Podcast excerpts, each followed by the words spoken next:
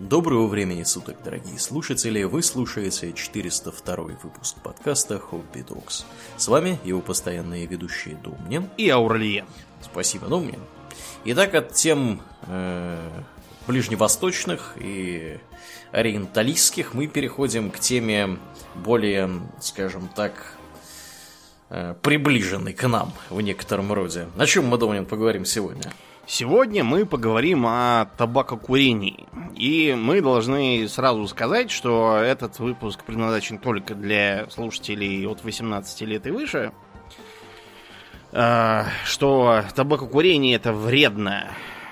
Курение это яд, Минздрав предупреждает. Приводит к раку легких, к повреждениям сердца, дыхательных путей и сосудов мозга, вредно влияет на репродуктивные функции, как мужские, так и женские. Да. И зато положительно влияет на развитие ковида у ваших легких. Да, кстати говоря. Вот, поэтому мы не поддерживаем курение, сами мы, так сказать... Не курим. Не, ну да, можно так сказать. Во всяком случае, сигареты я не курю. Да я вообще ничего не курю. Ну вот, да. Урлен вообще ничего не курит. Он вообще ведет более здравый образ жизни, чем я. В общем, не курим и никому не советуем. Да, и Если вы не курите, советую. бросайте. Бросайте да. это дело, да, это дело вредное и совершенно ненужное, только зря деньги будете тратить. Теперь, когда, значит, за малолетними закрыта дверь, давайте, собственно, перейдем к делу. Собственно, идея курения существовала, наверное, с зари какой-либо человеческой культуры вообще – курили то, что было в доступности, то есть э, считается, что у э, народов Америки курили как минимум 3000 лет назад уже, по крайней мере что-то, вероятнее всего табак тоже курили. А на просторах Евразии курили до чего могли дотянуться, то есть в основном каннабис. Считается, что его употребляли и обитатели Междуречья, и про скифов тоже сообщают, что они употребляли. Э, своего рода такие шатры, да, вот у многих примитивных народов э, специальные такие вроде бани были устроены в которых помимо жара от костра и пара от горячих камней, которые кидали в сосуд с водой и в котел какой-то, еще курились разные благовония, многие из которых, да, имели психотропные эффекты, позволяли говорить с духами. Многие народы использовали подобное для того, чтобы проводить обряд инициации. Кто три дня не жравший сидел и дышал испарениями, и не дал дуба, тот теперь взрослый. И ему должен был явиться его тотем какой-нибудь. Смотря по тотему, дальше его жизнь шла тем или иным образом. А, но по-настоящему курение стало бичом здравоохранения на планете с 16 века, когда из Америки притащили табак. Э, ты знаешь, каким полезным растением родственен табак? Не знаю, каким. Дело в том, что табак тоже посленовый. Вообще, чуть ли не все, что полезного притащили из Америки, все посленовые. Картошка посленовый. А-а. Э, перец э, сладкий и острый тоже посленовый. Помидор и помидор посленовый. И еще там разные тоже полезные э, растения, но вот и табак тоже каким-то образом затесался в их число. Э, и когда европейцы добрались до э, Америки, то они сразу обратили внимание на то, что местные жители употребляют какие-то листья, которые курят в трубках и в каких-то странных скрутках. Причем эти странные листья, они пытаются им тоже всучить и э, ожидают, что они будут очень рады такому подарку. Это, собственно, и был табак. Э, его, как считается, э, в Европе помогал популяризовывать один француз, которого звали Жан Нико. Вот, и в честь него никотин, то есть действующее вещество, вызывающее зависимость табаке, как раз в честь него и назвали. А вот насчет самого слова табак нет такой ясности. Э, например, Лас Касас, тот самый епископ, который заступался за угнетаемых индейцев, говорил, что это на языке индейцев таину означает э, примитивную сигару. Mm-hmm. Да, а Авьеду, другой деятель той поры, утверждал, что сами по себе листья называются по-местному каиба. Вот, а это, кстати, до сих пор есть такая марка сигар. А табаго называется трубка, через которую курят. В общем, вероятно, оба правы. Так бывает, когда название прицепляется допустим, сырья к инструменту, с помощью которого он используется и так далее. А, как выглядит табак? Я имею в виду растение. Выглядит он как такой куст, немного похожий на чрезмерно разросшуюся ввысь картошку. Обычно сажается такими же рядами, как и картофель. После того, как э, его урожай будет пожат, его сначала сушат. Иногда сушат прямо на солнце, если климат позволяет. Иногда, если он слишком сырой для этого, строятся специальные печки. И листья подсушивают там. Для чего нужно это подсушивание? Дело в том, что следом за подсушиванием э, табачные листья стаскивают в кучки и подвергают ферментации. То есть они там некоторое время настаиваются и изменяются под э, действием ферментов, э, вырабатываемых в своей клетке. Для чего нужно подсушивать? Для того, чтобы они не стали вместо того, чтобы ферментироваться, как надо, просто гнить. Mm-hmm. Вот поэтому. Есть там, правда, всякие техники, которые позволяют начать ферментацию еще до сушки, но это дело, во-первых, сложное, а во-вторых, рискованное может получиться так, что часть сырья будет испорчена, поэтому стараются так не делать. После того, как они подсохнут, их э, стаскивают в более крупные кучи, они досыхают. Ну, то есть на сено похоже, на самом деле. Сено же тоже сперва в небольших стогах, а потом стаскивают в большой, когда оно подсохнет, чтобы внутри оно не сгнило к хренам. Чтобы оно превратилось в сено, а не в компост. Да, да, да а не в компост.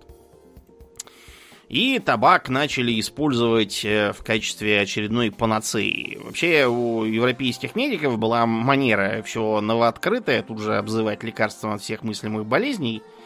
Вот, и пытаться лечить с его помощью все любое. То есть э, в тогдашних работах пишется, что Э, оно помогает от усталости, оно помогает протрезветь, ни хрена не помогает. И, и как кофе пьешь, тоже не помогает протрезветь, это миф.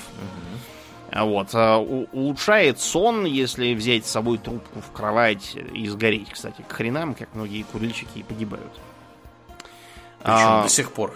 Да, а если вы не хотите спать, а наоборот и взбодриться, то тоже можно покурить и взбодришься. И помогает от кашля и насморка и, и от э, головной боли, короче, от всего помогает. Э, тот самый Жан Нико притащил табак в, во Францию специально, чтобы преподнести его королевской семье. Екатерине Медичи и ее сыну, королю Франциску, если не путаю. Дело просто в том, что э, Франциск страдал от синусита, судя uh-huh. по всему, да. Вот ему предлагалось лечиться нюханием мелко истертого э, табачного листа.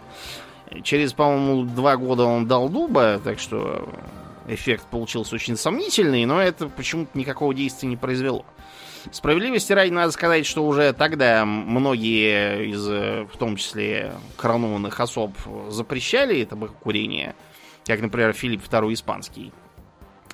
А английский Иаков I даже разразился целой научной работой возражение против табака, где он обзывал курение привычкой отвратительной для глаз, разрушительной для мозга, ненавистной для носа, опасной для легких, вот, и все такое прочее. Но это, как мы знаем, ничему не помогло. Э, моряка Родриго, который в Испании дома шокировал всех тем, что курил табак и выдыхал дым, даже посадили на некоторое время э, в тюрьму Инквизиции. Его жена Стой. туда стуканула, решив, что стал одержим бусурманским зельем каким-то. Да. Бесами бусурманскими. Да, но через некоторое время, там, по-моему, несколько лет прошло, Инквизиция вынесла постановление, по которому курение это частное дело каждого. И Родриго выпустили, сказав, упс, а оказывается, вы были ни в чем не виноваты. Можете быть совершенно свободны. Да. Да. И таким образом началось курение табаку при помощи трубок. Трубки были известны и у американских народов, и в Средней Азии сообщают, я не проверял, но может быть это и фейк или ошибка, что нечто похожее на трубки было найдено даже в гробницах викингов. Видимо, притащено откуда-то из Византии, куда оно попало из Персии. Скорее всего, они тащили отовсюду все. Да, у, них, у них даже статуэтки Будды там нашлись, так что угу. насчет трубок я совершенно не удивлен. Разумеется, тогдашние трубки предназначены были для курения вовсе не табаку, а вот, а чтобы курить план. Поэтому это не совсем по нашей части, но тут трубка как таковая была. В смысле, гашиш, в смысле? Да, гашиш и анашу. Ты не путай, две разные вещи. Угу. Хотя из одного сырья. А, трубки, которые использовали племена североамериканских индейцев, для них играли очень важную роль в качестве э, такого ритуального предмета. Они курили трубку э, для того, чтобы шаманы могли войти в транс. Причем описания транса таковы, что курили они явно не только табак, по крайней мере. Трубки предлагались в качестве эм, такого подкрепления мирных намерений, от чего появилась знаменитая трубка мира. Э, один э, французский миссионер, когда я исследовал французскую Луизиану, получил от дружественных индейцев э, трубку в подарок. Это было не просто так, в качестве сувенира. Это было для того, чтобы показывать его племенам дальше по Миссисипи, чтобы они сразу поняли, что этот человек пришел с миром. И что у него трубка наших соседей, значит, в общем, они его знают, и раз они ему дали трубку, то он нормальный. Когда европейцы затащили туда томагавки, ну как, слово томагавка, оно из языка алганкинов, тут означало такую дубинку, предназначающую в том числе для метания. Но когда европейцы затащили туда абордажные топоры, индейцы быстро поняли, что топором-то оно сподручнее, чем дубьем кидаться. Да, и рубиться. Поэтому, да, появилась такая специальная разновидность трубки мира, как трубка-топор. То есть он как бы топор, а его рукоять используется в качестве э, проводника дыма, и с другой стороны на обухе у него трубочная чашка. Это как бы такой символический предмет, означающий, что э, от мира до войны один шаг, там, или что Хоть мы и курим трубку мира, но попробуйте рыпнуться, мы вас сразу топором Изрубим. с другой стороны, да, по темечку. Это был очень важный такой для них предмет. А в Европе курение трубок э, очень быстро завоевало популярность среди моряков, купцов, от них оно переползло к подражающим им э, членам джентри, ну то есть нетитулованного мелкопоместного дворянства. Есть большое количество э, портретов того времени, которые изображает разных известных и неизвестных людей курящими. Например, у знаменитого английского оператора сэра Уолтера Рейли была трубка совершенно фрейдистской длины, чуть ли не с него ростом. Он ее курил э, полулежа и так ногами ее поддерживая снизу, потому что она была очень длинной.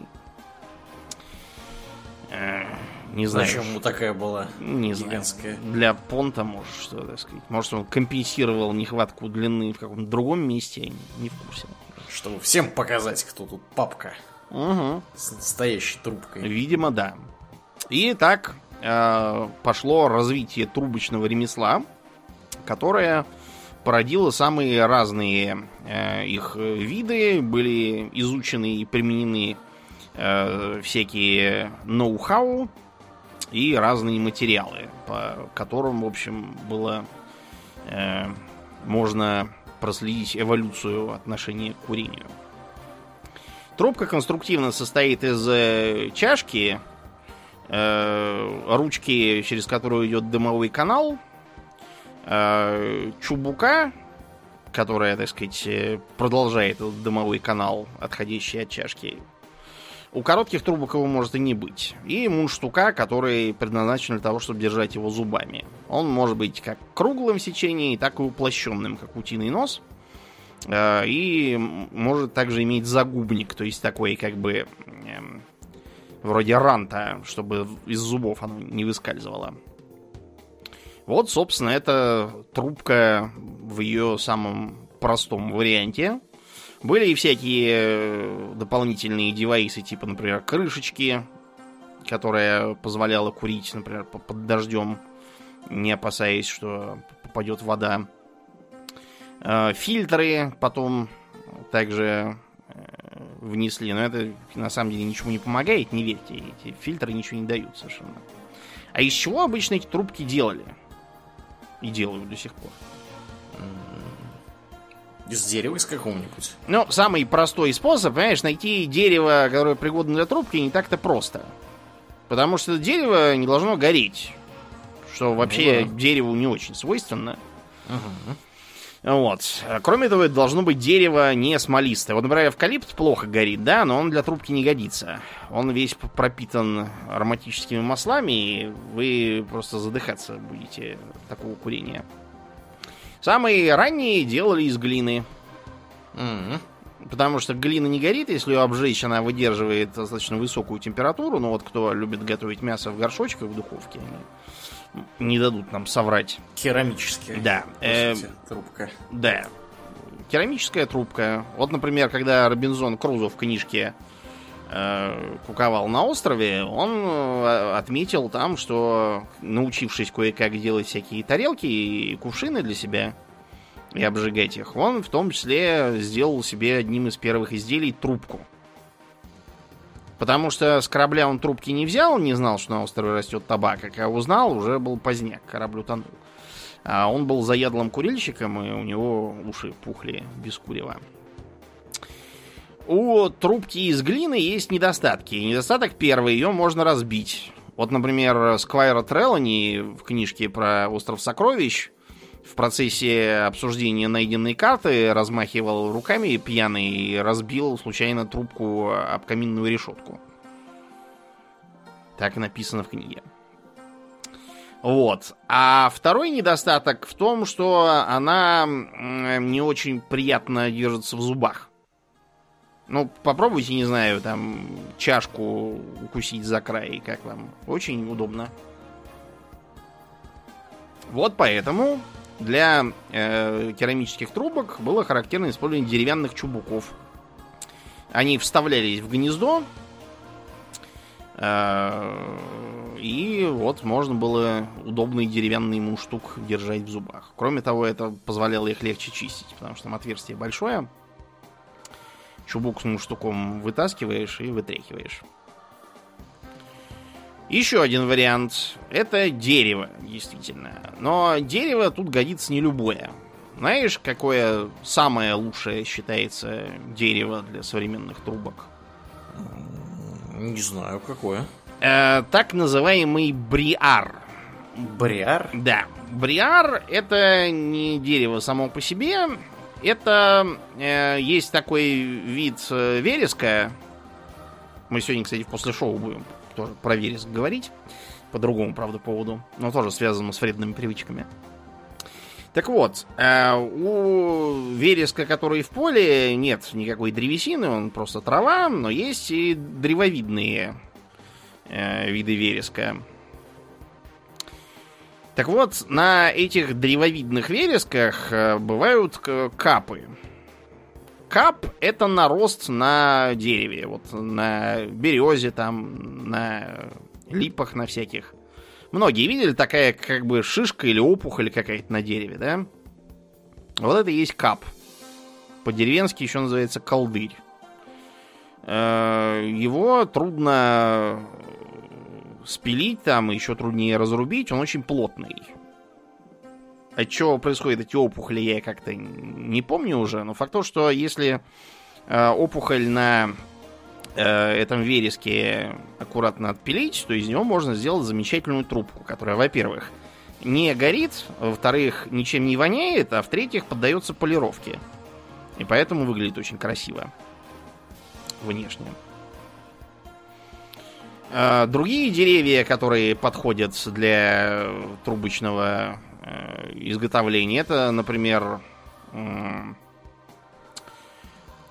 кукуруза.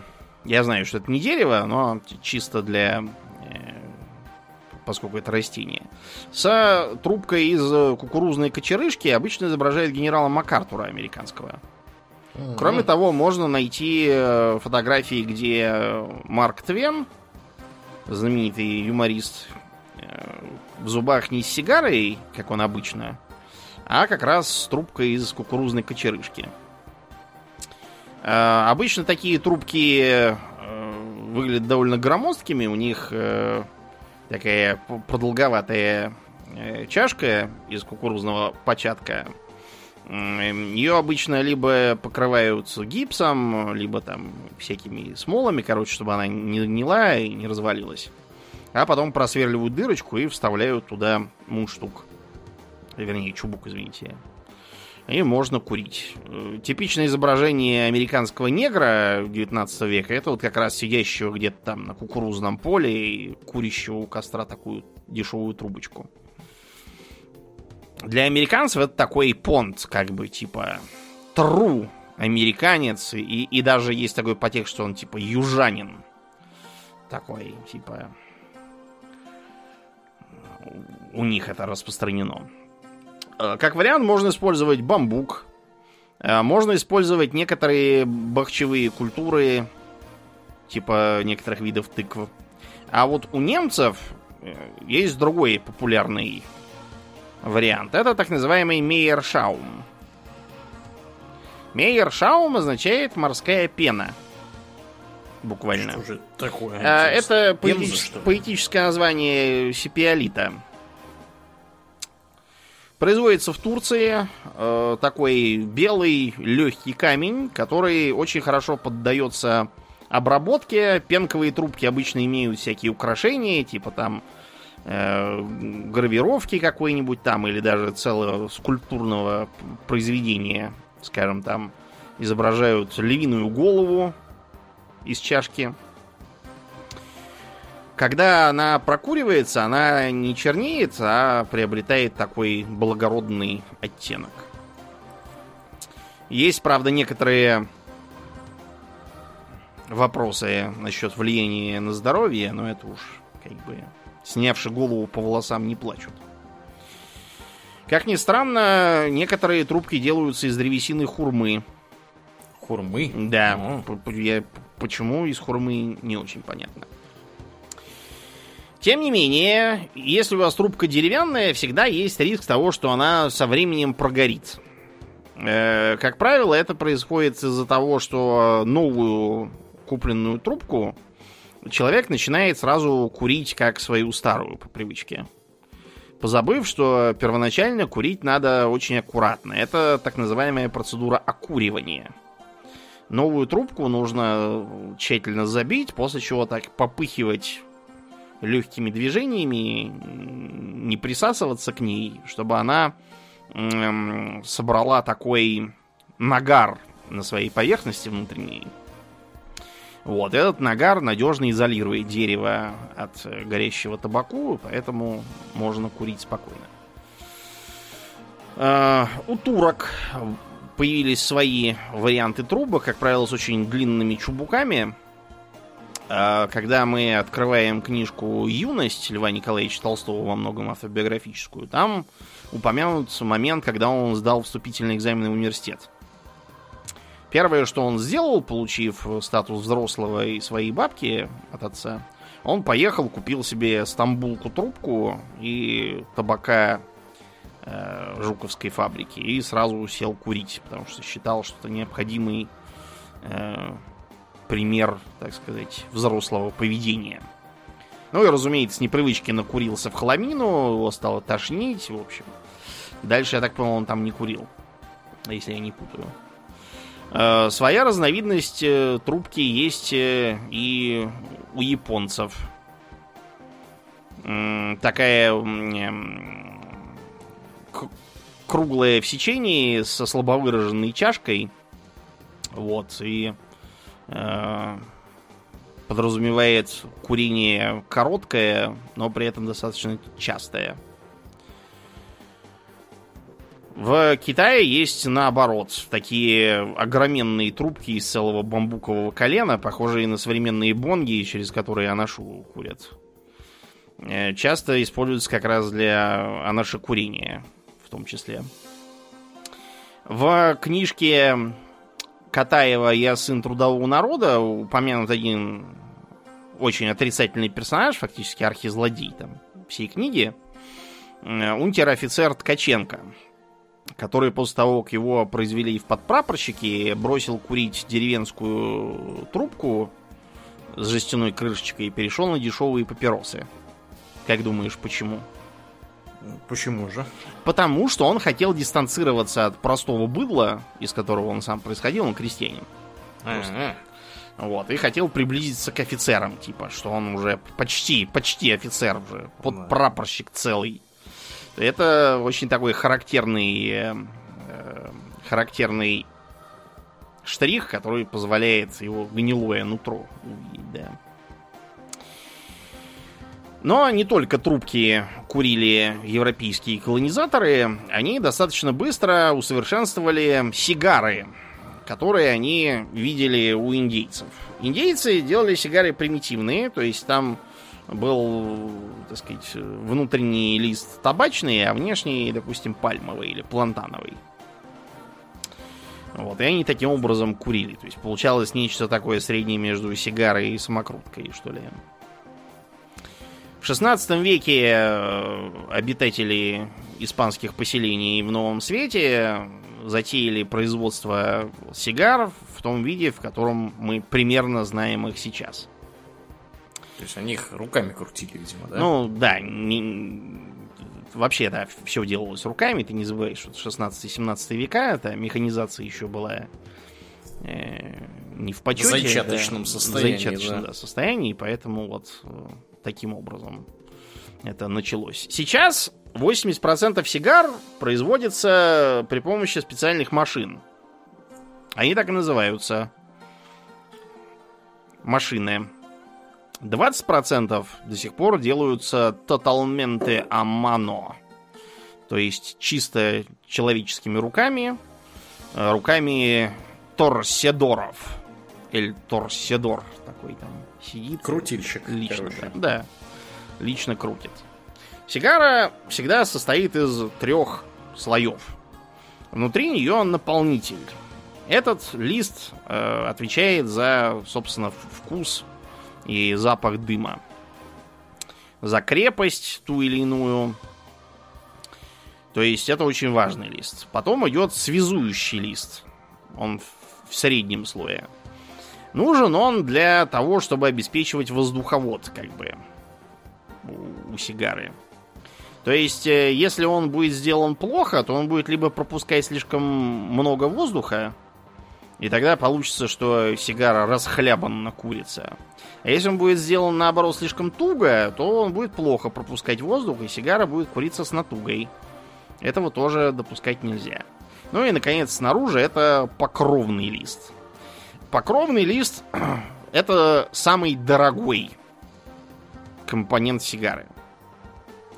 Он тоже сильно влияет на аромат сигары. Кроме того, он э, позволяет э, ей придать нужный цвет. Э, цвета у сигар от светлого к почти черному разнятся. Например, средний коричневый это Колорадо Кларо. А такой просто коричневый это Колорадо почти черные сигары называются мадуро, то есть зрелые. Это все определяется вызреванием табаку. Э, как правило, для покровного листа используется э, табак, э, который растет под такими, знаете, навесами из полупрозрачной ткани газовой. Он Зачем нужен... А чтобы рас- распределять солнечный свет. Мгм. Да, это для него очень нужно.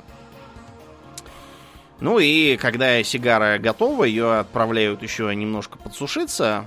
Она влажная, после чего на нее э, надевают ободок с э, маркой. Правила хорошего тона требует этот ободок при курении снимать. Знаешь почему? Почему? Дело в том, что это слишком похоже на дешевые понты. Мол, вон чего я курю, не то, что вы, быдло. Мгм. Мгм. Сигары могут быть самой разной формы. Э, Например, э, цилиндрической или сужающейся к кончику. Или вот то, что называется с- сигарообразной. То есть такой на, на дирижабль немножко похоже, сужающийся и к хвостику и к носику. Как правило, сигары ручной скрутки продаются не обрезанными. Зачем нужно обрезать сигару, Лен? М, Дело в том, что когда она она равна- равномерно, наверное, чтобы она, да? как-то Нет, дело это- просто в том, что когда ее сворачивают вручную, она с одного конца, с того, с которого надо курить, глухая. То есть там никаких э, отверстий не бывает. А, да. Понятно. Вот, поэтому ее нужно. Вот, например, когда э, мы с тобой читали книжку про Шерлока Холмса, там э, какой же это был рассказ? Постоянный пациент, по-моему, где там убийство было какого-то странного мужика, оказавшегося э, э, членом банды, бывшим, поздававшим подельников. И они там на месте преступления нашли сигары, э, по-моему, одна из которых была обрезана, а другая откушена набором великолепных зубов, как отметил Холмс. Мгм. Действительно, некоторые люди сигары откусывают, но это можно далеко не со всякими сигарами по форме. Вот, как правило, это э, вот эти вот э, узенькие, так называемые перфекто, с которыми Черчилля обычно изображают. Или пирамидальные, а у них тоже узкий э, хвостик. То есть его еще можно как-то откусить зубами. Можно откусить зубами, да. Но, например, у сигар Парехо, которые я обычно курю, э, у них э, хвостик толстенький. Его зубами уже не да. откусить. Ну, то есть, можно, конечно, попробовать, да, скорее всего, просто испортишь, а у тебя развалится. А вот. Можно использовать острый нож, но тут тоже можно все испортить. Поэтому для любителей сигар продаются специальные сигарные гильотины. Они бывают самых э, разных видов, там как э, такой складной ножик, так и такие как бы э, как кусачки выглядящие, или м, похоже на такие, знаете, закрывающиеся двери футуристические, подпружиненные. Вот этой гильотиной положено обрезать сигару. У меня этого ничего нет, я стараюсь приобретать э, никарагуанские сигары. Они хотя и тоталменты Амано, но их для удобства пользователей обрезают. Это очень хорошо, потому что с моими кривыми руками можно все испортить. А сигары, которые производятся машинным образом, там сразу же, не отходя от кассы, тоже массово обрезают. А, Когда мы говорили про трубки, я позабыл сказать, что трубку набить и разжечь нужно уметь. Также это касается и сигар. Давайте восполним этот пробел с трубками. Эм, Трубку лучше всего разжигать спичкой. Продаются специально длинные спички, каминные тоже годятся. Некоторые люди используют лучины, зажигаемые отдельно для того, чтобы раскуривать. Есть специальные трубочные зажигалки, которые дают э, э, под горизонтальным углом, так сказать, огонь, чтобы можно было трубку немного наклонить и раскуривать. Использование бензиновых зажигалок э, исключается. Вот просто. Как думаешь, почему? Не знаю, а почему. Ну, потому что вонять будет бензином, и приехала твоя трубка, и, и сигара, кстати, тоже. Мгм. Даже газовые зажигалки следует зажечь и некоторое время подержать, чтобы там прогорели некоторые ненужные части. Вонючие газом части. Да, да, да. И вот тогда уже можно зажигать. Для сигар это тоже верно. Э, существуют специальные газовые зажигалки для сигар, которые дают такой очень э, ровный огонек. А, есть и спички. Я пользуюсь спичками. Обычно придают такие на, длин, на длинном древке сигарные спички. У меня там несколько коробков лежит, оставшихся.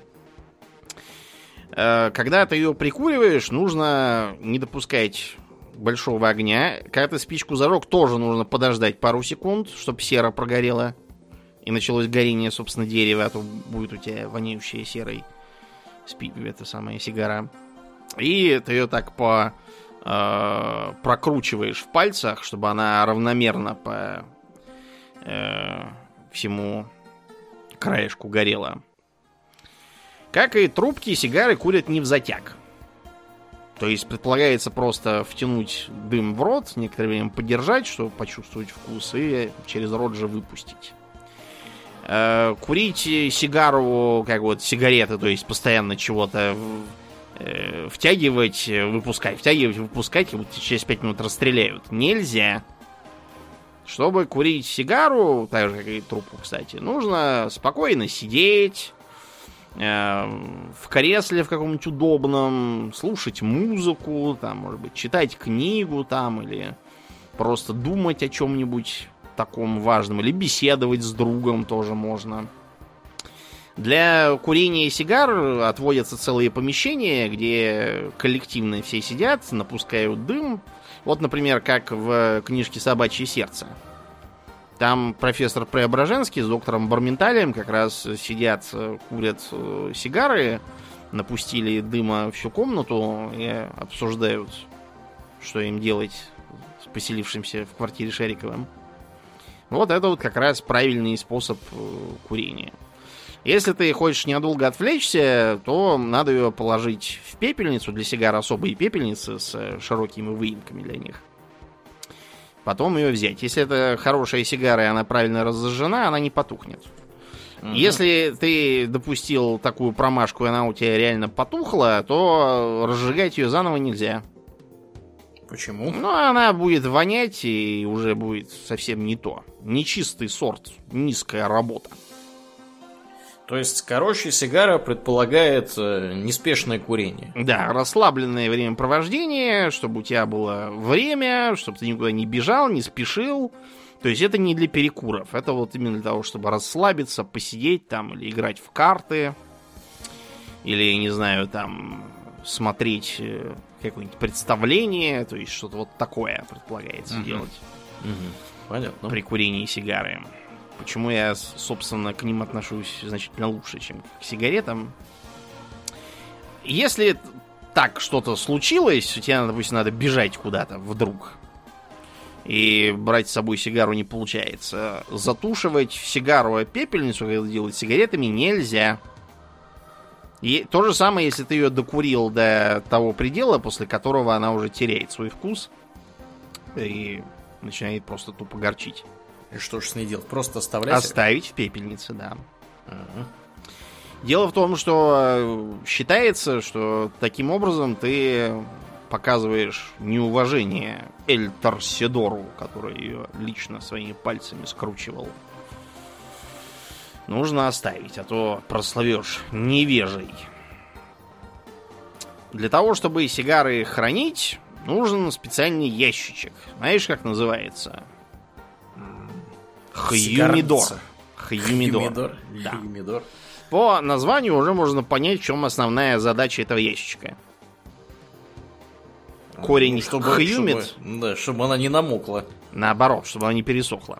Не пересохла? Да. А-а-а. Нет, понятно, намокать сигарам тоже вредно, но я не думаю, что ты живешь э, в бане в какой-нибудь или в канализации с черепашкой ниндзя, где это было бы проблемой. Там-то да, надо какой-нибудь другой ящик делать. Сухой. Дело в том, что сигара, оставленная на произвол судьбы, где-то за три дня приобретает э, уровень влажности окружающей среды. То есть она испаряется у нее да, влажность. Который совершенно, в общем, не способствует ее курению. Вот, она становится сухой, ломкой, слишком быстро горит, э, начинает горчить, в общем, неприятно ее будет курить. Вот для этого и нужен хьюмидор. Хьюмидор выглядит как э, ящичек э, из э, кедрового дерева, выложенный изнутри жестью или еще каким-нибудь другим изолирующим материалом. Медью, как вариант, тоже могли обивать изнутри пластинками. А, и она плотно закрывается. А чтобы там поддерживать влажность, там есть специальная губочка. И вот эту губочку нужно смачивать. Причем смачивать обязательно чистой водой, а современные, которые делаются из полимеров, надо даже дистиллированной водой смачивать. Я не уточнял, можно ли кипяченую воду использовать. Не знаю, не могу вам сказать. А, продаются также специальные смеси, которыми нужно этот, эту губочку пропитывать которые какой-то там чудо-состав содержат. Есть и всякие новомодные придумки, я в них не разбираюсь, знаю только вот классические хьюмидоры. У меня хьюмидора нет, поэтому я, когда я сигары покупаю, приобретаю буквально там 2-3 штуки.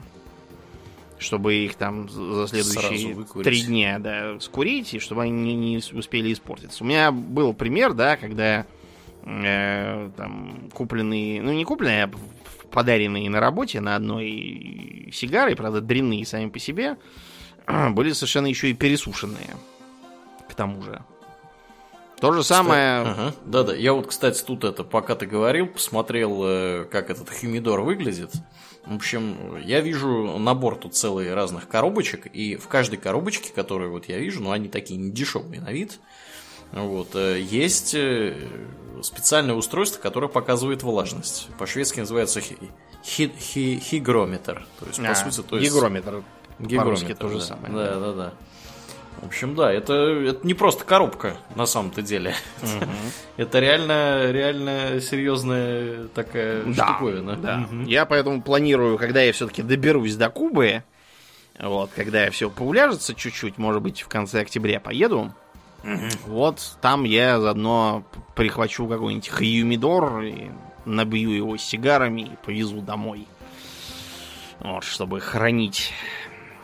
И покурю во второй жизни кубинскую сигару. Первый раз я ее курил лет, наверное, не знаю, лет 17, наверное, назад. Это было очень давно. Э, это был 2004 год. Вот что я могу точно вспомнить, потому что я был на первом курсе и мне друг привез с Кубы как раз э, пару сигар и бутылку рому. Вот. Я поэтому употребил сигару, понял, что это вещь весьма фешенебельная, и что хорошо бы и самому когда-нибудь на Кубу смотаться этого дела покурить. Э, к слову о Кубе. Куба действительно производит э, весьма немалое количество сигар. Э, на сигарах в значительной мере зиждется кубинское благосостояние или то, что от него осталось. То есть типичная картина, что где-то четверть экспорта кубинского это сигары. Да ладно, да. Ну вот, ну а что еще им продавать-то? Ну, тоже верно. Сахар у всех своего до задницы. Ром, ну, честно говоря, водки напиться можно и без кубинцев. А вот сигары, да, сигарами никак. Э, на Кубе рассказывают, что торсидоры, там именно торсидоры, в смысле ла торсидора. Это там считается за женскую основную работу. Угу. Вот, они прямо очень козырные, они получают какие-то чудовищные абсолютно по кубинским меркам бабки. У них там всякие льготы, они плюс еще делают э, дополнительные бабки в конвертируемых песо, то есть не бумажках этих угу. черно-белых, а нормальных деньгах. Вот, потому что они, разумеется, несут с завода каждый гвоздь, как это положено при плановой экономике. Да. А вот, и продают туристам, а также другим козырным членам кубинского общества. Э, типичный кубинец при этом курит не то, что сигару, а скорее такую большую сигарилу. То есть эрзац, по сути, он курит. Дешевый. Поэтому туристов, которые едут на Кубу, заклинают э, всяким подходящим жуликам, которые предлагают girls, cocky, cigars, и сразу показывают средний палец. Потому что герлзы у них, э, может, и хорошие, но коки фальшивые, а сигары эрзац дешевый. Поэтому там надо покупать только в проверенных местах. Э, как э, покойный Фидель Кастро, так и Че Гевара очень любили курить сигары. Фидель до самой смерти их курил, и даже ЦРУ планировала ему отравленные сигары подсунуть, чтобы его убить. Но, как обычно, ничего из этого не вышло. Э, для меня кубинские сигары, пожалуй, что дороговаты. Как бы на баловство тратить такие деньги, я считаю довольно странным. Поэтому я обычно курю никарагуанские. Они тоже хорошие, там примерно такой же табак. Часть, кстати, кубинские, а на Кубе, кстати, используют и импортный табак в том числе. А, если табак чисто кубинский, то стараются наполнять сигару а, табаками с разных э, концов острова. Чтобы был максимально сложный вкус. То же самое делают американцы, потому что американцы тоже производят сигары. У них это началось еще в 19 веке. Даже был эпизод, когда в Нью-Йорке было, по-моему, 2000 семей, которые занимались производством сигар на домашнем положении. То есть как рассеянная мануфактура такая. Угу. Вот. 8 тысяч человек работало. Тебе не кажется странным, что 2000 семей и 8 тысяч работников? Они, они детей просто своих припрягали для того, чтобы их сворачивать. Вот и все. Потом против них приняли какой-то там закон, я уж не помню, чем дело кончилось. Факт то, что все это э, разогнали. Сейчас на э, просторах Америки, помимо крупных табачных компаний, сигарами занимаются в том числе и маленькие такие заводики на местный рынок работают. Об этом можно, кстати, почитать в журнале Сигара Афисионадо. Я почитал вот как раз интересная вещь, если вы интересуетесь сигарами. Да, так что сигара это вещь. Я, в общем, отношусь с уважением. Хотя, конечно, для здоровья все равно и сигары тоже не полезные.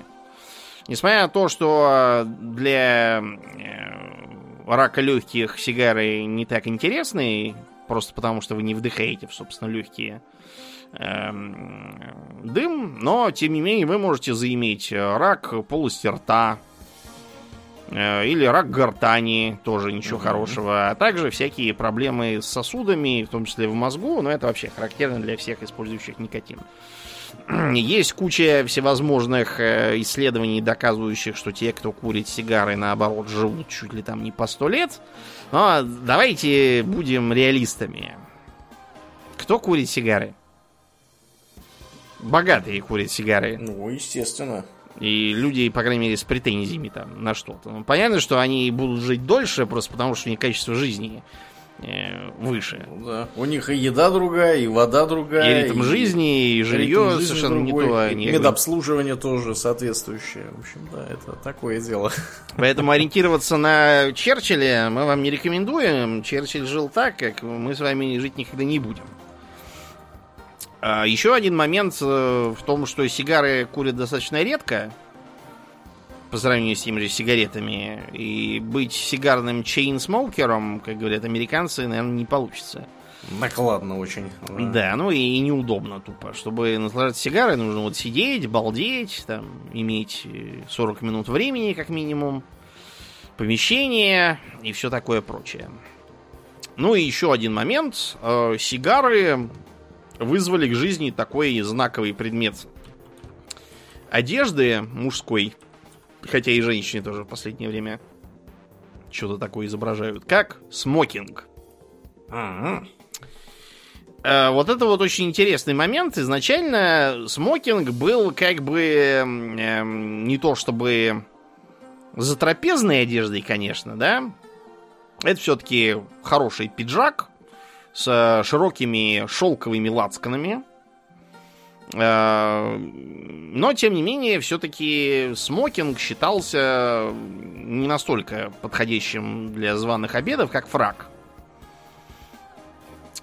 Вот. И почему он приобрел такой все-таки фешенебельный вид, от чего там на всяких церемониях награждения Оскар все входят в смокингах и так далее.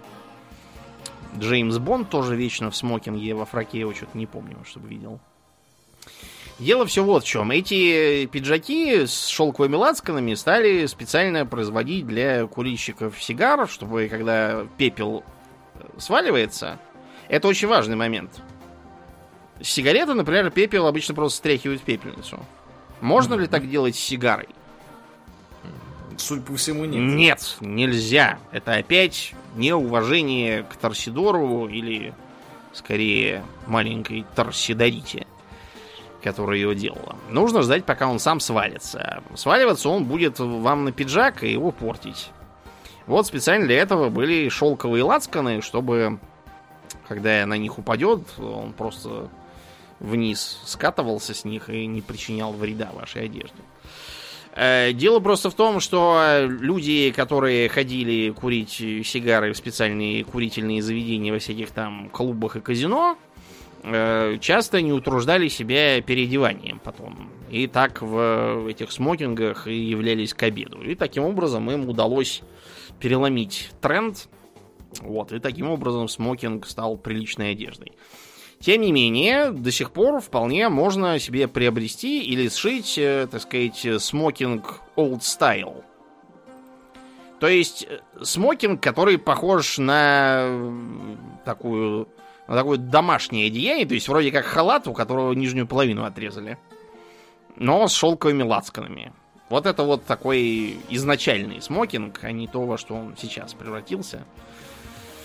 Да. Вот как влияют сигары на моду.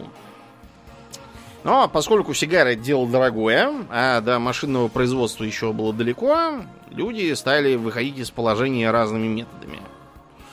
Э, во-первых, это сигарильос, то есть маленькие сигарки, ну, вроде той, которую курит персонаж Клинта Иствуда в «Хороший, плохой, злой», по которым его выслеживает Туко. Они же сигариллы. Ну да, да, да. Сигариллы это как бы такой... Изначально именно сигарильо. Сигарка как бы. А постепенно люди стали заменять э, покровный лист и прочее на бумагу, а внутрь насыпать просто резанный табак, который курит в трубке.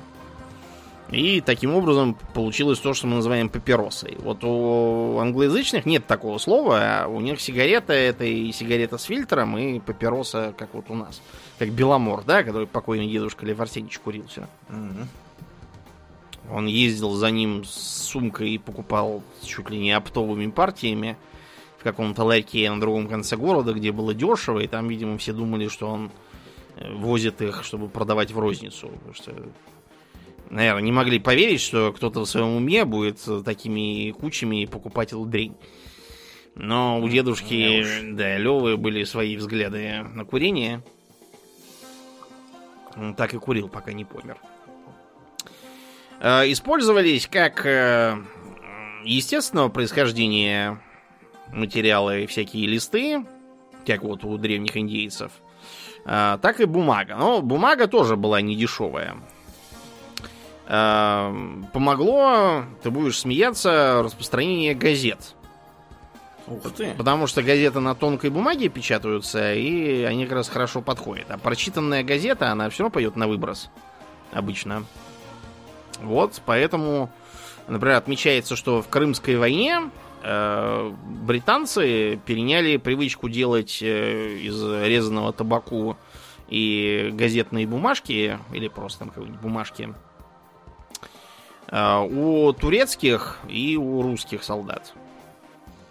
Потому что как наши, так и турки как раз были склонны делать такие вот самокрутки. самокрутки. А поначалу эм, сигареты тоже были не слишком эм, дешевым удовольствием. До тех пор, пока не догадались механизировать их производство.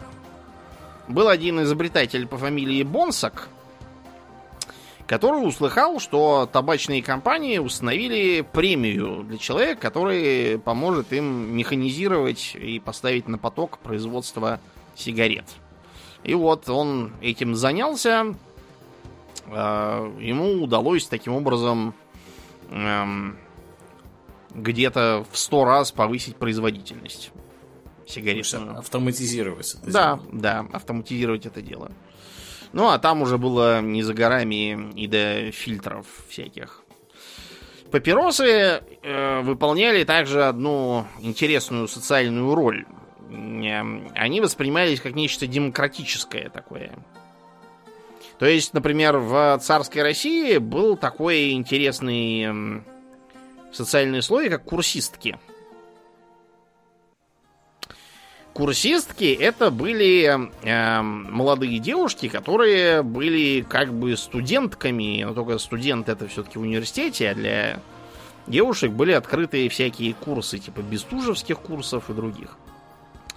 И вот эти вот самые курсистки, они просто, просто рвали общественные приличия на лоскуты тем, что они ходили в вызывающие коротких и открытых одеяниях, носили такие демократичные шапочки-береточки и курили папиросы. Это было прямо вот э, очень, очень смело и даже бунтарски. Поэтому женщины, которые имели претензию на типа равенство в правах и социальный прогресс, они все хором начали курить. А, интересно, что э, такой субкультуре, как флэпперы в 20-х годах в Америке, как раз тоже приписывается поголовное курение. Но так женщины в целом достаточно медленно в это втягивались. Одним из аргументов как раз в пользу того, что э, курение вызывает рак легких, было то, что рак легких почему-то бывает почти все время у мужиков. А у женщин не бывает почти. Да, как это так? Ну, потому что женщины просто мало курили, вот ну, поэтому, да. да, так и было. А мужики курили много. Если в начале 20 века на вскрытие покойника с раком легких созывали прямо всю округу, я имею в виду научную, конечно, и медицинскую, потому что это была прям, ух, какая редкость, то к середине века стало понятно, что уже можно никого не созывать, все уже все сто раз видели. Потому что таковых покойников стало все больше и больше.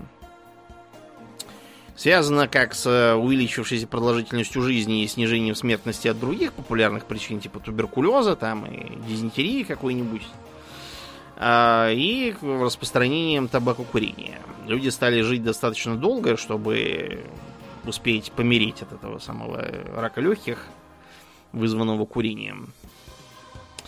Э, интересно, что в 19 веке достаточно распространено было мнение о том, что курение вредно и вызывает чехотку. Того же самого Чехова можно найти в рассказах упоминание, что там один из персонажей своего сына пытается отучить курить, рассказывая, что вот у нас был дядя, который курил и умер от чехотки в итоге.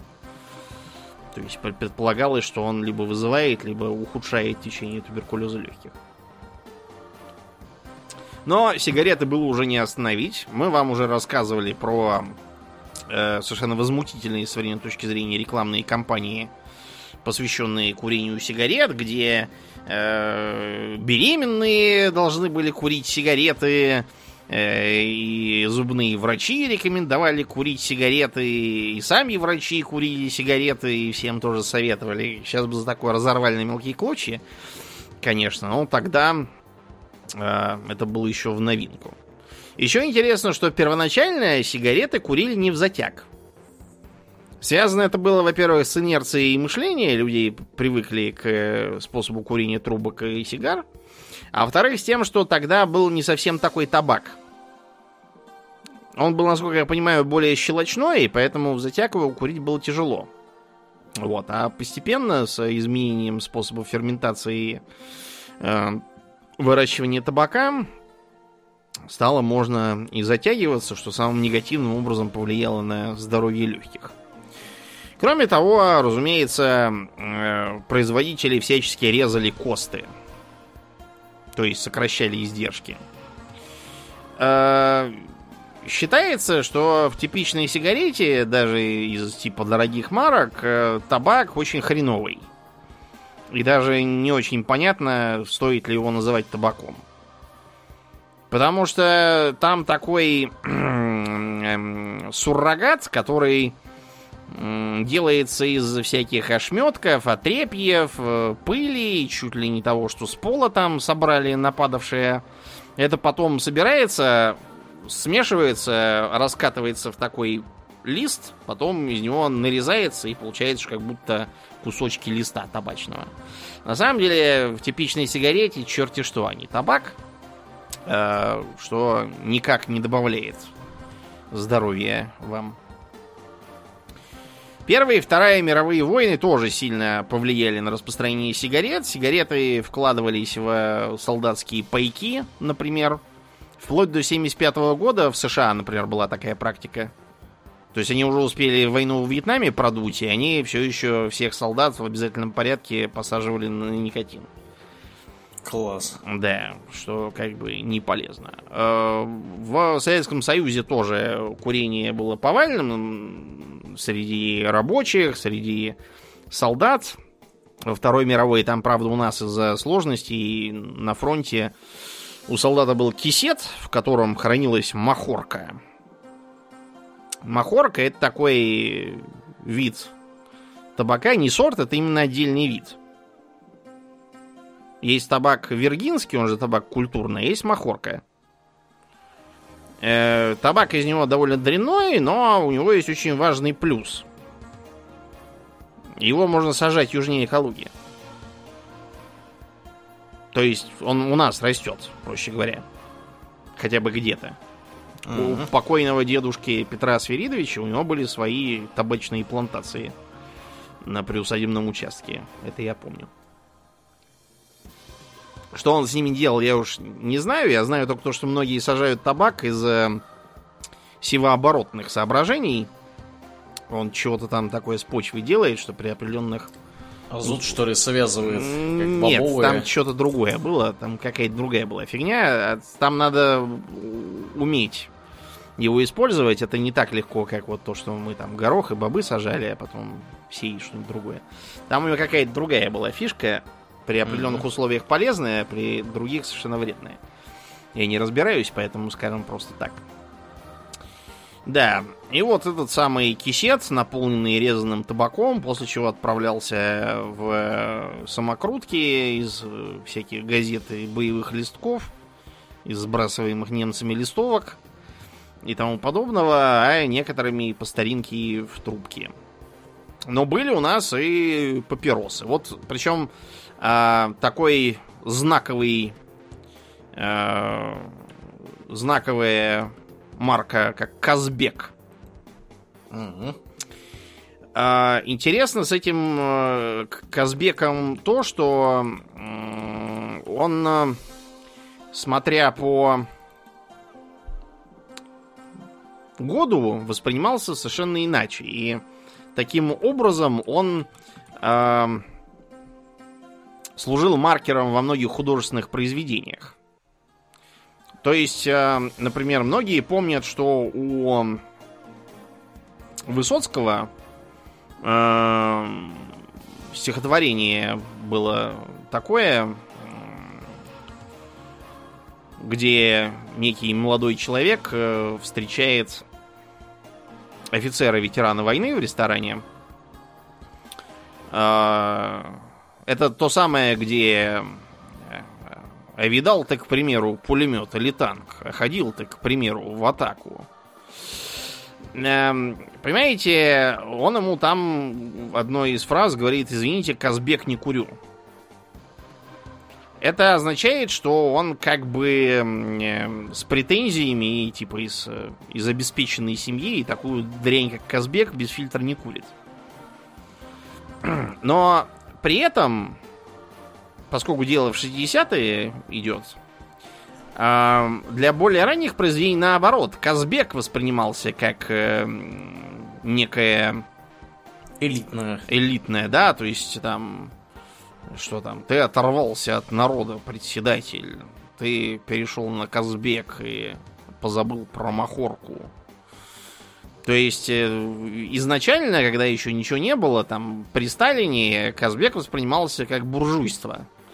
А вот 60-е уже как днище он стал восприниматься. Такой вот интересный маркер вышел. Э, В целом, курение сигарет, вот лично с моей точки зрения, это занятие очень странное. Я помню, что я в своем классе, там, когда я был в 10 я был единственный не курящий.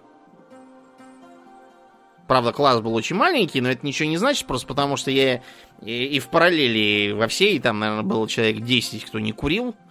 Вот, из-за этого я домой приходил совершенно провонявший густым табачным дымом. Да, чего моя мать изначально даже подумала, что это я стал курить. На самом деле это было такое пассивное курение, как говорится. Second hand smoke, как говорят американцы.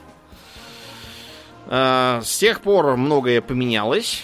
Курить в целом стали меньше, особенно учитывая ужесточение режима. Но мне всегда казалось вот непонятным. Курить теоретически надо, чтобы почувствовать себя хорошо, да? Но я видел, что люди каждые полчаса подрываются и бегут на какие-то помойки, задворки и крылечки, чтобы там быстрее э, раз-раз э, затянуться и бежать обратно. Вот в чем смысл этого мероприятия, я до сих пор не могу понять.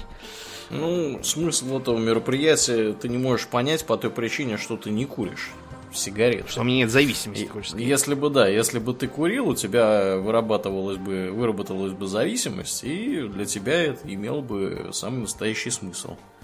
Вот, то есть, ну вот, и опять же, это же комплексный эффект, да, с одной стороны ты выбежал, значит, получил дозу никотина, организм у тебя доволен, ты там подышал этим вкусным дымом, потом ты пообщался со своими друзьями, коллегами, там, собутыльниками, вот, посоциализировался, э, отвлекся от работы. В общем, это такое, сразу несколько таких вот вещей, которые сли- слива- сливаются воедино. Ну, так что, поэтому непонятно. Ну, может, я не знаю. Есть там, конечно, такое соображение, что курящим дают время на перекуры, а не курящим не дают. Получается, что они больше работают. Вот, не знаю. Мне все равно кажется это очень странным. Э, Есть, кстати, всякие э, специфические для разных стран виды сигарет. Вот, например, на просторах Индонезии э, люди курят так называемый каритек. Каритек это нечто вроде сигарил, э, которые содержат э, помимо табака э, еще и гвоздику. Не цветок гвоздику имею в виду, а гвоздику пряность, за которой, собственно, в Индонезию и перлись голландцы. Потому что там считается, что курение гвоздики, оно типа для чего-то там помогает и чего-то там оздоровляет тебя. И вот поэтому они эти самые критек не так сильно прессуют э, на законодательном уровне, как обычные сигареты. Плюс это у них такой еще понт, что это типа наше родное индонезийское, а не как у всяких жалких варваров. С- Только с табаком. Вот Почему-то они как-то так из исходят. Ну и для завершения перейдем на то, что, что я курю относительно часто. Это, разумеется, кальян. Кальян я начал курить на первом курсе, потому что я попал же на арабский язык, и мы все тут же арабизировались до невозможности. Да, и начали курить кальян. Я помню, что первый раз я его курил, когда я пошел в общагу к одногруппникам. Вот, там мы стали общаться и дружиться, и заодно, значит, этот кальян дали. Я помню, что я пьяный упал с кальяном в зубах. Кальян упал, э, угли высыпались на ковролин, значит, хозяин э, комнаты его тушит э, тоником из бутылки, А рядом пьяный еврей Фильман лежит тоже на другой койке и кричит «Не трать Авервес, я тебе персидский ковер пришлю». Да, в общем, как говорится, первый раз не забывается. Потом я приобрел себе кальян домой. И вот Аурлиен, когда у меня был, э, вот одной зимой, мы там сидели, значит, у меня запершись ночами в комнате, вот, курили кальян, общались, играли в видеоигры. За стенкой спал мой отец, который, если бы пришел и увидел, что мы делаем, его удар, наверное, хватил. Он бы решил, что все его подозрения о том, что я преступник и наркоман, были... Оправдались. Да, все это было правдой, что я выбиваю долги и чего я только там не делаю. ну так вот, с кальяном все начиналось не у меня. У человечества как-то странно и запутанно. Например, нет, э, по-моему, ни одного э, популярного курительного прибора, который бы имел такое количество названий, причем чуть ли не во всех языках. Вот мы его называем кальян, это э, от, насколько я понимаю, персидского слова гальян. Что оно значит, я не в курсе, я по-персидски не смыслю. Еще э, очень трудно понять, откуда, собственно, этот кальян взялся. То есть есть две противоборствующие школы мысли. Одни утверждают, что он появился из Индии, а другие, что он появился из Персии. Э, кто именно его там внедрил и изобрел, это тоже очень туманно и непонятно. Э, в стихах Ширазии, поэте 16 века иранского, встречается слово гальян как раз. Но, если это 16 век, то что он в нем курил? Табак в э, Азию завезли только в 17 веке европейские купцы. Понятно, что он курил. Да. Влажнеют в глазах миражи, идет караван из Ирана, он много везет, а наши. Угу. Очевидно. Есть версия другая о том, что это в Э, Индии, которая была завоевана как раз тогда Акбаром Великим, основателем, ну не основателем, а скорее тем, кто развил в полную силу империю великих моголов, так называемую, сами себя так не называли, это европейское слово.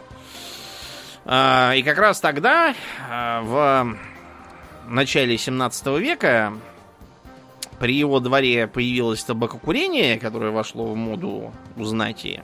И его придворный лекарь э, Абуль-Фаттах Гиляни решил, что это вредно. Но поскольку отучить, э, знать, курить э, никакой лекарь, конечно, не может, он решил, что надо каким-то образом очищать этот дым и э, предложил использовать для этого колбу с водой, через которую он будет проходить. Скорее всего, дело было так. Само устройство было разработано где-то в Персии в 16 веке, а может даже и чуть раньше, для того, чтобы курить анашу, или гашиш, как вариант. Оттуда он попал в Индию, и там, видимо, был этим самым Абуль-Фаттахом Геляни приспособлен под курение табака. Причем э, табака, опять же, непростого. Если мы возьмем какой-нибудь трубочный табак, насыплем его в чашку кальяна и попытаемся курить, ничего у нас не выйдет из этого. Э, табак для кальяна используется такой, который, кстати, подтверждает мою версию о том, что во времена Ширази курили как раз гашиш. Какую консистенцию имеет гашиш? Какую?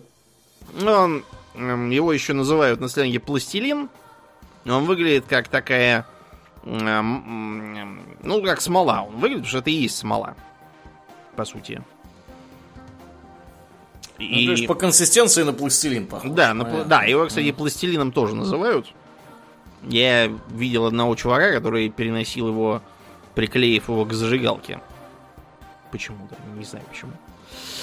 Эм, да, э, не будем углубляться в подробности. Э, Ты, Домнин, смотри, как бы к тебе не пришли Чего они поинтересовались, пришли? что это за чувак переносит на зажигалке? Это, этого чувака я уже лет, наверное, 15 как не видал. Это, мне было 19 лет, когда я с ним работал вместе. Да, ты это, рассказываешь такие истории, которые в подкасте рассказывать небезопасно. Ладно, мы не про гашиш в любом случае говорим, мы говорим про кальянный табак.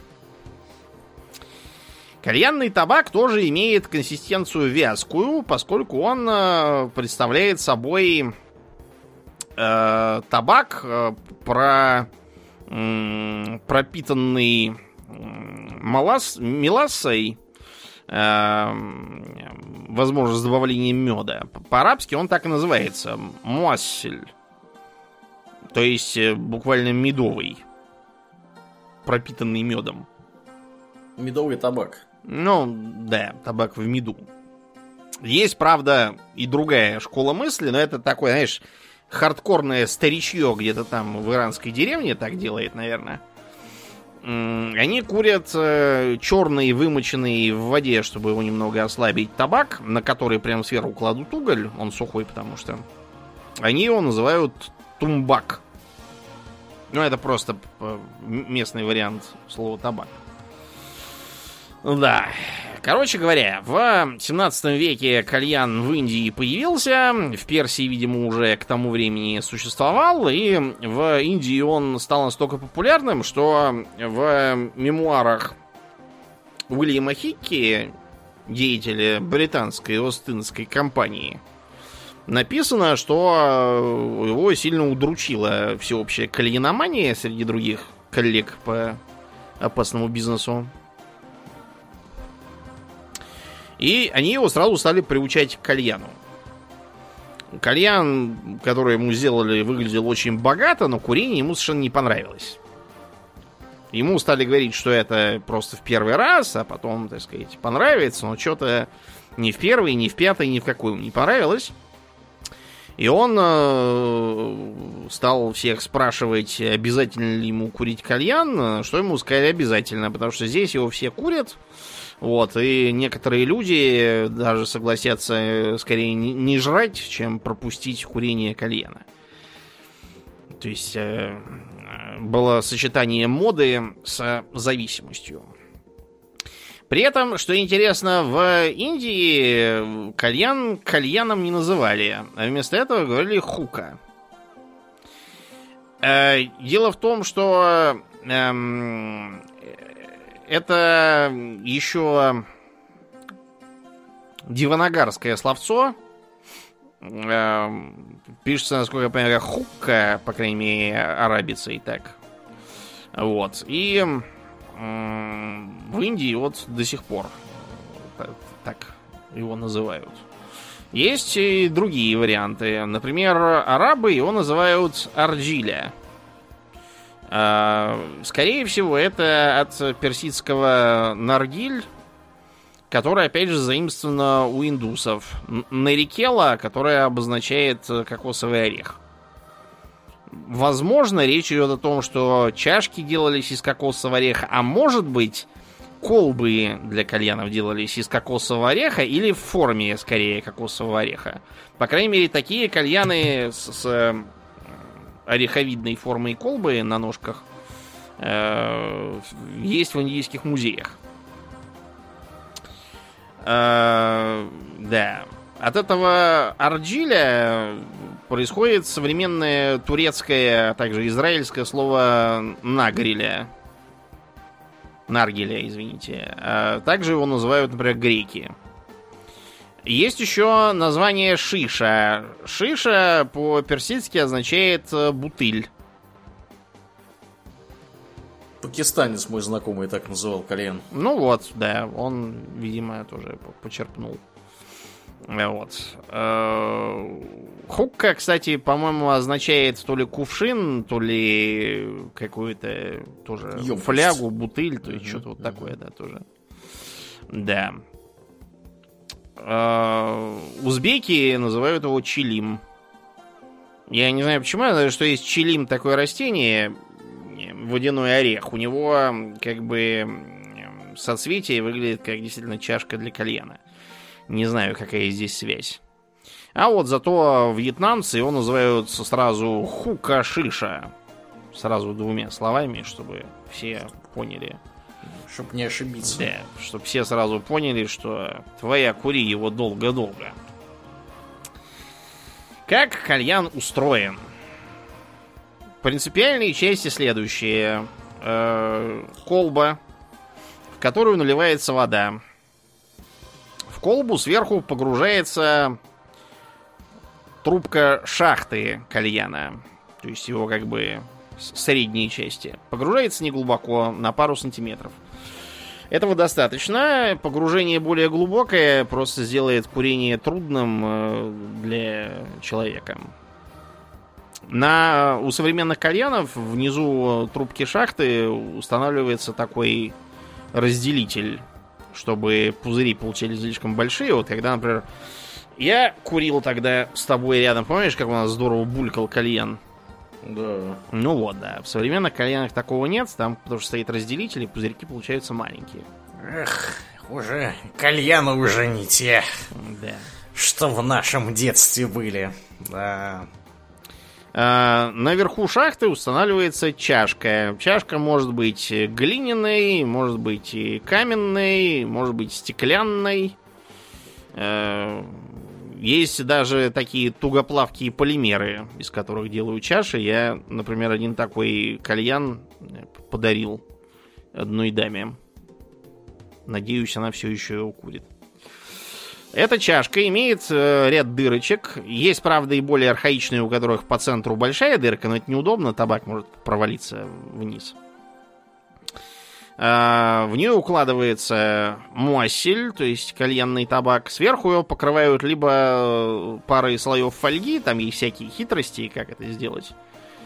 Э, Если кому интересно, могу поделиться. Либо, как сейчас это делается, металлическая решеточка, а на нее сверху еще металлическая крышечка. В любом случае, во всех кальянных, в которых я последние два года бывал, все именно так устроено. Э, Это позволяет в том числе избежать э, аварий, поскольку древесный уголь, который кладется сверху на эту фольгу, в ней, разумеется, надо пробить шилом ряд дырочек, или на решеточку, он э, иногда, если он некачественный, может э, взорваться и раскидать раскаленные куски по всей округе. Я таким образом э, прожег две скатерти, два ковра, э, линолеум до бетона, э, что-то, одну клеенку, одну И рубашку. спрашивается, кто Домнин после этого? Да. Ну, что делать, да, Всё опасно. с тобой да. понятно. По пару столов, правда, это было не мои столы, а в кальянных, так что это их проблемы. Вот, тоже делается. Ну так вот, э, чтобы курить, в э, колбу сверху вставляется либо шланг гибкий с мундштуком, либо в более архаичных э, вариантах э, твердый чубук. У меня, например, был э, один кальян как раз с твердым чубуком, но он такой небольшой был, его предполагается держать э, в руках, э, на коленях у себя и так как трубку типа покуривать. Есть знаменитая персидская миниатюра 17 века, где сидит э, пышнотелая девица и курит как раз такой кальян с э, твердым чубуком. Очень симпатичная дама. Ну вот, и таким образом, потянув воздух через мундштук, мы создаем пониженное давление в колбе над поверхностью воды. Э, И воздух э, начинает втягиваться через шахту, проходя через угли, он будет горячим, через табак, и таким образом вызывая его испарение. Табак не должен гореть. Ни в коем случае. Он должен именно выпариваться, высушиваться. Если он горит, он будет горчить. Это мало того, что неприятно, это еще и вредно. После чего этот дым будет проходить через воду, охлаждаться. Это хорошо, потому что одним из э, провоцирующих факторов при курении является э, постоянный микроожог э, слизистых гортаней, бронхов, легких и тому подобного. Языка в том числе. Ротовой полости. малоприятная, малоприятная штука, потому что э, это в конечном итоге может привести просто к раку гортани. Ну да, к нему и Потому что приведет. все эти, да, все э, ожоги, которые периодически случаются. Да, если у вас там ткань повреждается, потом восстанавливается, больше вероятность, что произойдет мутация с более высокой скоростью, Да. которая приведет к раку. Ну вот, да. От греха подальше, поэтому лучше этого избегать. А, Как вариант, можно закинуть в колбу льда. Особенно хорошо, если дело на жаре происходит, что тогда дым, или вернее пар. Этим, кстати, пользуются наши кальянные. Они стараются про курение ничего никогда не писать, а только про э, паровой коктейль, там, или про ароматный пар, или что-то такое.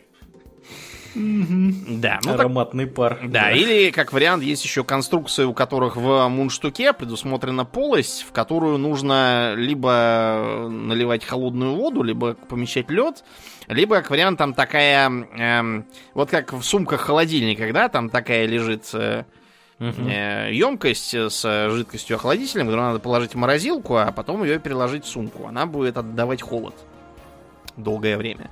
Вот, например, я видел такую же, которую надо было подержать в морозилке, а потом вкладывать в мундштук, и тогда дым будет холоднее. На жаре оно приятно. А, табаки бывают всех мыслимых и немыслимых вкусов, какие только я не видал. Я обычно курю смесь мятного с лимонным, а, но есть и всякое. Кофейный, медовый, э, апельсиновый, яблочный, зеленое яблоко, шоколад, эм, кокос, э, э, персик, арбуз, дыня, жевательная резинка даже, как это ни странно. Чего там только нету на выбор. Ну и предполагается, опять же, сидение где-то в течение там 40-50 минут. Э, Обычно можно курить, пока запас угля не высохнет и дым не прекратится. Для того, чтобы поддерживать температуру, используется либо древесный уголь, причем он должен быть хороший, как для шашлыков, а не как для горелок лабораторных. То он будет горчить. Как вариант, иногда используются электрические нагревательные элементы, но я что-то такого не вижу. Считается, видимо, что это не true. А может, они ненадежные, я не в курсе. Факт тот, что уголь наше все.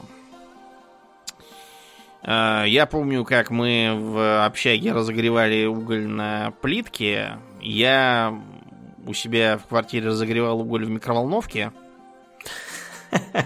Уголь в микроволновке. Да, как оказалось, вполне работает. Или на э, плите, тоже как вариант можно. Хоть на электрической, хоть на... А, тогда я, кстати, установил одну важную вещь. Э, Ламинат э, не горит, если на него просыпались раскаленные угли. Очень, очень полезное свойство ламината. Да, Ставьте себе ламинат. Ну вот, то есть предполагается, что э, курильщик кальян должен, во-первых, располагать временем, чтобы никуда не бегать, что он должен где-то сидеть, э, что он должен быть поевший. Ни в коем случае не курите кальян на голодный желудок, станет плохо. Как и вообще, честно говоря, курить на голодный желудок странная идея, смотрю, но с кальяном это совсем не работает никак. Э, Есть отдельные любители наливать вместо воды, например, эм, молоко. Я не пробовал, что этого получается, но я знавал одного чувака, который любил. Или, как вариант, э, который я сам пробовал, можно налить туда э, сухого вина. И по выражению одного моего одногруппника, получится, будешь одновременно и курить, и пить. Ви- Винные испарения, потому что будут идти, и действительно, да, Класс. э, Класс. будет вызываться еще и алкогольная интоксикация. Но я этого не рекомендую, потому что это и так-то не шутки, а еще с алкоголем это сочетать не очень умно. Да уж. Э, Из э, питья лучше кальян сочетать с чаем хорошим, зеленым там или еще как, какой любите, короче, в общем, с чаем.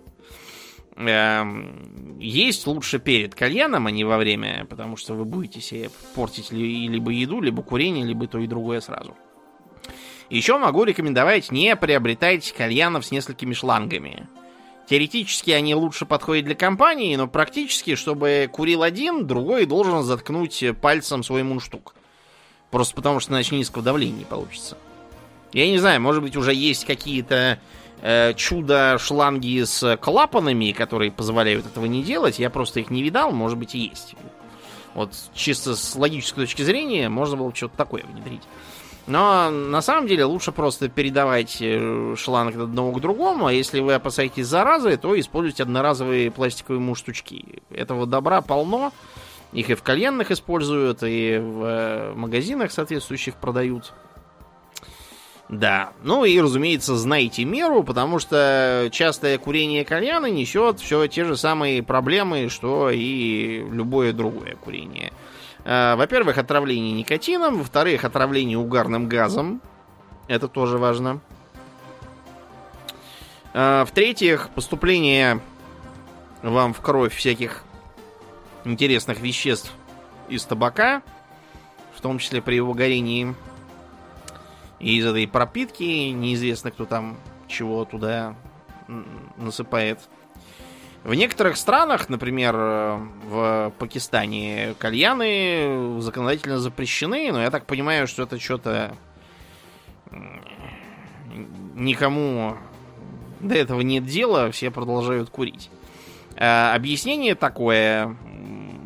В кальянных э, часто подсыпают в чашу наркотические вещества, типа того же гашиша. Что вредно действует на население, особенно на молодежь. В кальянных, э, в которых я бывал в Москве, уже давно есть пункт о том, что все, кто будет замечен за подсыпанием чего угодно в чашу, немедленно выгоняются вон. Потому что никому да. не нужны проблемы с этими наркоманами абсолютно. Вот. Так что все строго. Да, ну, в общем, э, курите ответственно, если уж вы все равно собрались, а лучше не курите ничего. На этой э, здравоохранительной ноте мы заканчиваем. Да, как обычно, мы благодарим наших подписчиков у Дона Патреона. На этой неделе мы особенно благодарны Аделю Сачкову, Алексу Лепкало, Александру Сатлеру, Атлантию, Дарексу Фортуна, Даше Альберту, Лене, Николаю, Нобу, Ростиславу Алиферовичу, Ежу, Артему Гоголеву, Борису из Санкт-Петербурга, Жупилу Империализма, Петровичу и Васильичу. Спасибо вам, ребята, за то, что остаетесь с нами. Также мы напоминаем всем, что у нас есть группа во ВКонтакте, канал на Ютубе, Инстаграм. Приходите и туда, там тоже интересно. Особенно в последнее время в Инстаграме интересно, потому что у меня руки до него дошли туда фотки постить. Вот. Э, так что приходите, подписывайтесь, э, общайтесь, э, приходите к нам в Дискорд, который доступен для подписчиков, если вы подписчик, если вы не подписчик, подписывайтесь. Ну а на этом у нас все. Мы будем переходить в после шоу. Мне остается лишь напомнить, что вы слушали 402 выпуск подкаста Хобби Докс, и для вас говорили в микрофоны э, его постоянные ведущие этого подкаста Домнин и Аурлиен. Спасибо, Домнин. Всего хорошего, друзья. Пока.